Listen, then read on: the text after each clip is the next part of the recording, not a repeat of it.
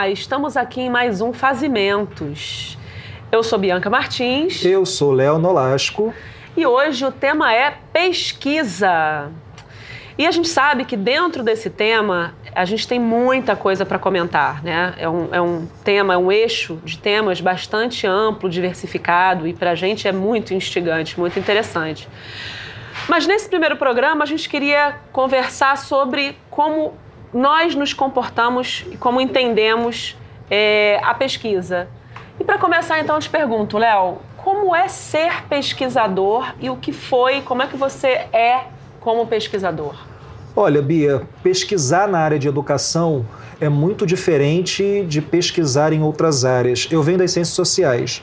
Então eu tenho um eu pesquisador antes da educação e um eu depois da educação.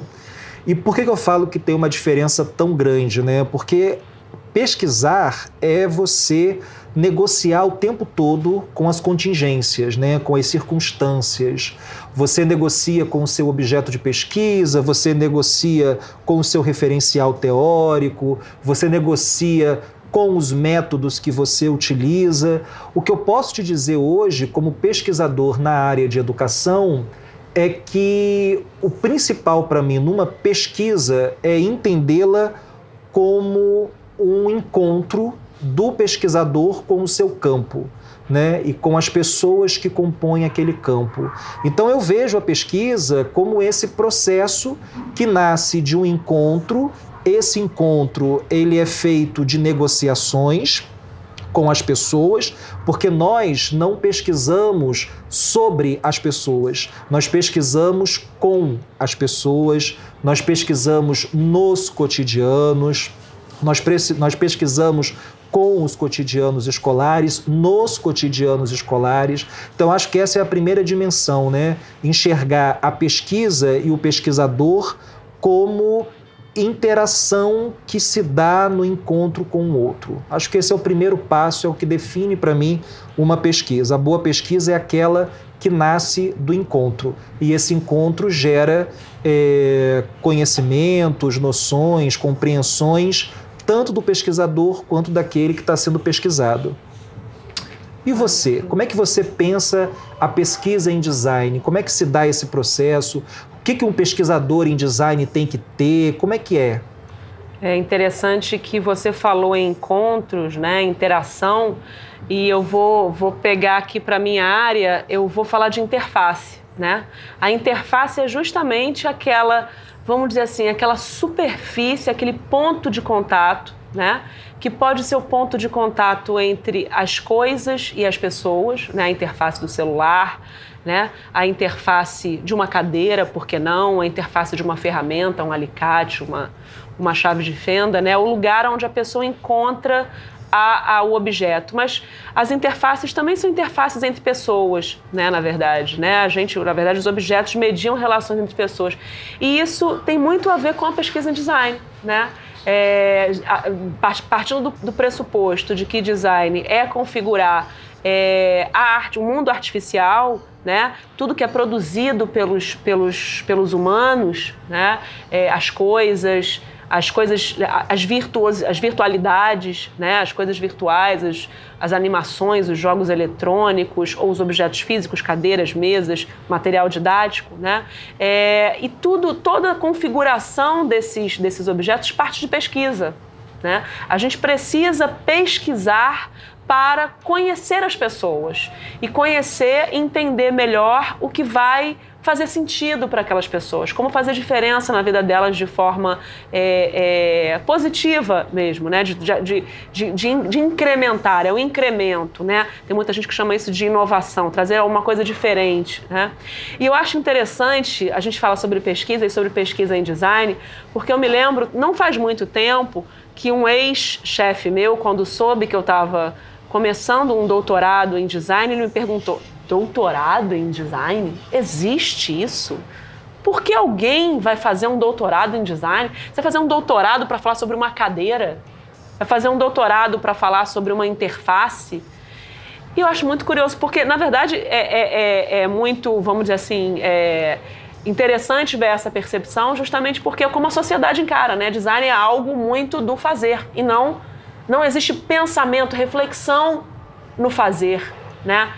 E muito pelo contrário, quando a gente, quando a gente começa a entender ou, ou ver por uma outra perspectiva, de que cada projeto de, de objetos ou de situações, de interfaces, né, que tem interface entre pessoas e objetos, tem muita pesquisa, né? A gente vê que a pesquisa faz parte do cotidiano, faz parte do dia a dia. Né? Eu, eu acho que essa concepção também tem a ver com uma ideia de pesquisa muito ainda ligada ao positivismo, né? Sem dúvida. Pesquisa como um processo que você faz para descobrir coisas e explicar as coisas, como explicar, as coisas acontecem. Explicar os fenômenos né? naturais. E, ou... na verdade, a gente faz pesquisa muitas vezes para levantar uma poeira, não para dar uma resposta, né? mas para exercitar a prática de fazer perguntas. Né? A problematização. E quando você me fala é, da, de que não é necessário fazer uma pesquisa para saber algo que é da ordem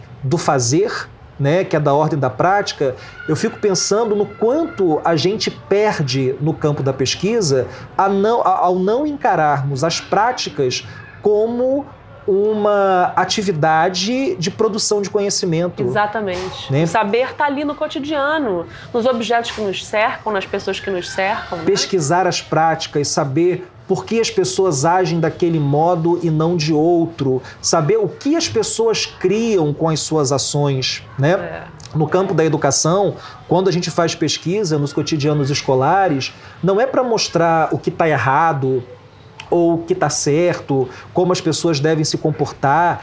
Pelo contrário, é olhar o cotidiano escolar como um cenário habitado por pessoas, pessoas que tecem conhecimentos no seu dia a dia.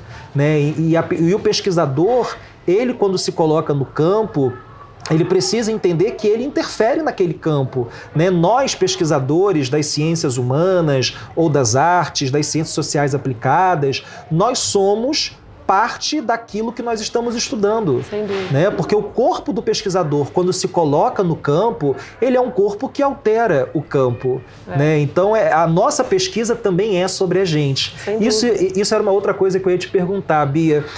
É, o que te faz escolher uma pesquisa, um tema de pesquisa, né? Como é que é essa relação sua, pessoal, com a pesquisa e com as escolhas?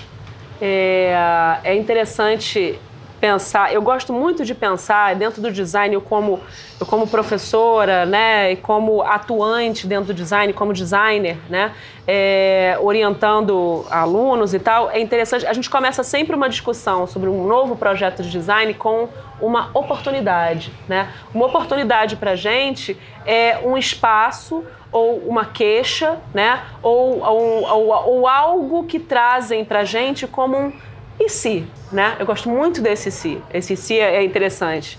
Esse se tem até um, uma fala do, vamos colocar um link aqui, né, do Jonathan Ive, dentro daquele documentário Objectified, né? O Jonathan Ive, ele é o, o projetista sênior da Apple, né? Ele fala, e se essa interface fosse diferente, né? E se essa cadeira fosse mais confortável? E se esse lápis fosse mais, é, tivesse uma tinta melhor, uma tinta digital, sei lá. Mas esse e se, ele gera é, é, uma curiosidade ou seja, uma oportunidade de desenvolver algo um pouco melhor, um pouco diferente, ou um pouco mais adaptado àquela realidade, daquele cotidiano, daquele, daquele momento, daquela cultura, né?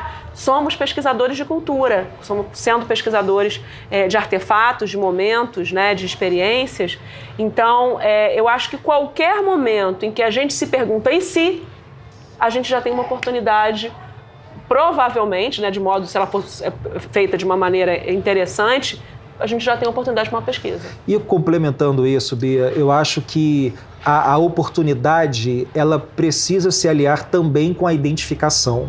Né? É muito bom quando a gente enxerga na pesquisa um espaço-tempo de realização pessoal.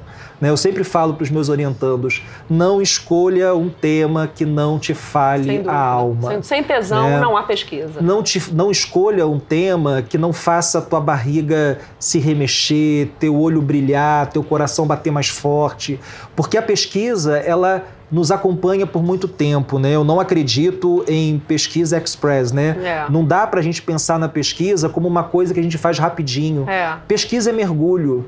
né? mergulhar no cotidiano com todos os sentidos, é você não apenas ouvir o que fala o teu interlocutor, mas também enxergar nele alguém que minimamente é, se comporta, faz gestos, pratica coisas que, que dizem a respeito dele, a respeito daquele cenário que você está estudando, né? Então, quanto mais a gente entende a pesquisa como um, um, lugar para o exercício dessa, dessa vontade de estar no mundo de uma forma diferente, de ver o mundo com cores que as pessoas ainda não enxergaram, mas que o olhar do pesquisador te leva a ver. Eu acho interessante você falar isso, que eu me lembro que eu aprendi com você mesmo, né? A coisa da, da pesquisa implicada, né? Isso. Os pesquisadores, eu gosto muito desse olhar sobre a pesquisa, né? Que é diferente um pouco é, de outras tradições de pesquisa, talvez das ciências mais duras, mais exatas.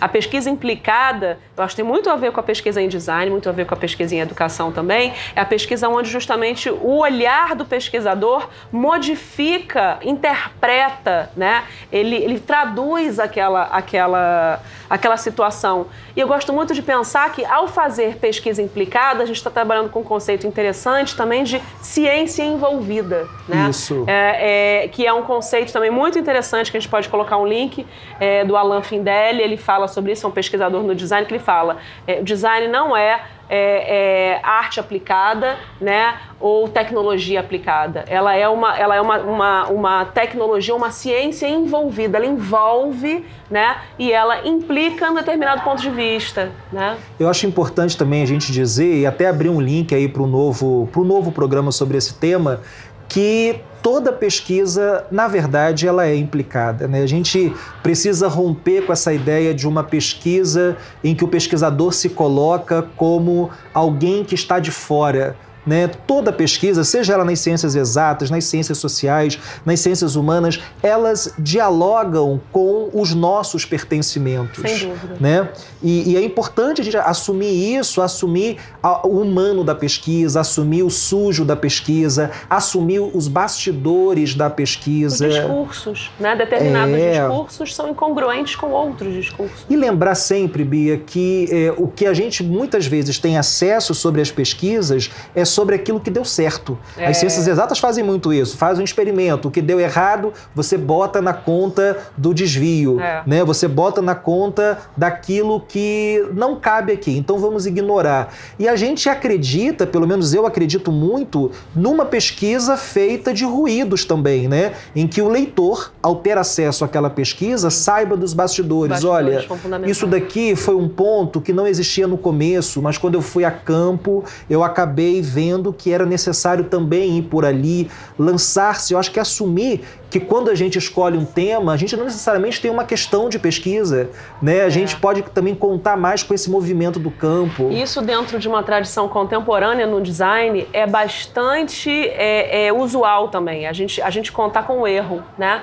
O erro, é, cada vez mais, a gente tem muitos pesquisadores, o Tim Brown, por exemplo, que escreve muito sobre design thinking, a gente pode colocar o link aqui também. Ele fala: erre logo, né? Isso. Erre logo para você aprender com os seus erros e para usar de uma maneira bastante positiva. E o erro faz parte. A gente trabalha com improviso, né? A gente trabalha com um altíssimo risco em qualquer pesquisa. E uma coisa em pesquisa importante, reconhecer o papel fundamental do acaso. Do acaso. Né? Tem coisas que acontecem na pesquisa que não estavam previstas. Aliás, o Einstein tem uma frase maravilhosa. Alguém pergunta para ele Einstein, sobre o que você está pesquisando, ele responde: não sei. Se eu soubesse, não seria pesquisa. Fantástico. Eu acho que é isso, né? É. A gente sempre pensar a pesquisa a como esse processo do imprevisível, onde a gente se abre para novas perguntas. É e a gente pergunta para você, né, nosso espectador, nosso ouvinte, é, se você faz pesquisa, como é o seu relacionamento com as práticas de pesquisa, quais são as suas dúvidas. Fala aí pra gente que a gente ainda vai desdobrar esse tema em outros programas. Sem dúvida. O que é pesquisa para você, deixa aqui com a gente. Você concorda, discorda? É, coloca o seu ponto de vista aqui com a gente, né? Acho que esse tema vai se abrir ainda para muitos outros. Pesquisa é o que a gente faz com muito tesão, né, Léo? Exatamente. E a gente se despede agora. Hoje é véspera de carnaval Uhul. e vamos fazer o quê? Pesquisa etnográfica nos bloquinhos. Nos blocos, é claro. Lá vamos nós. É isso. Um beijo, gente. Tchau, até volta. Tchau, até a próxima.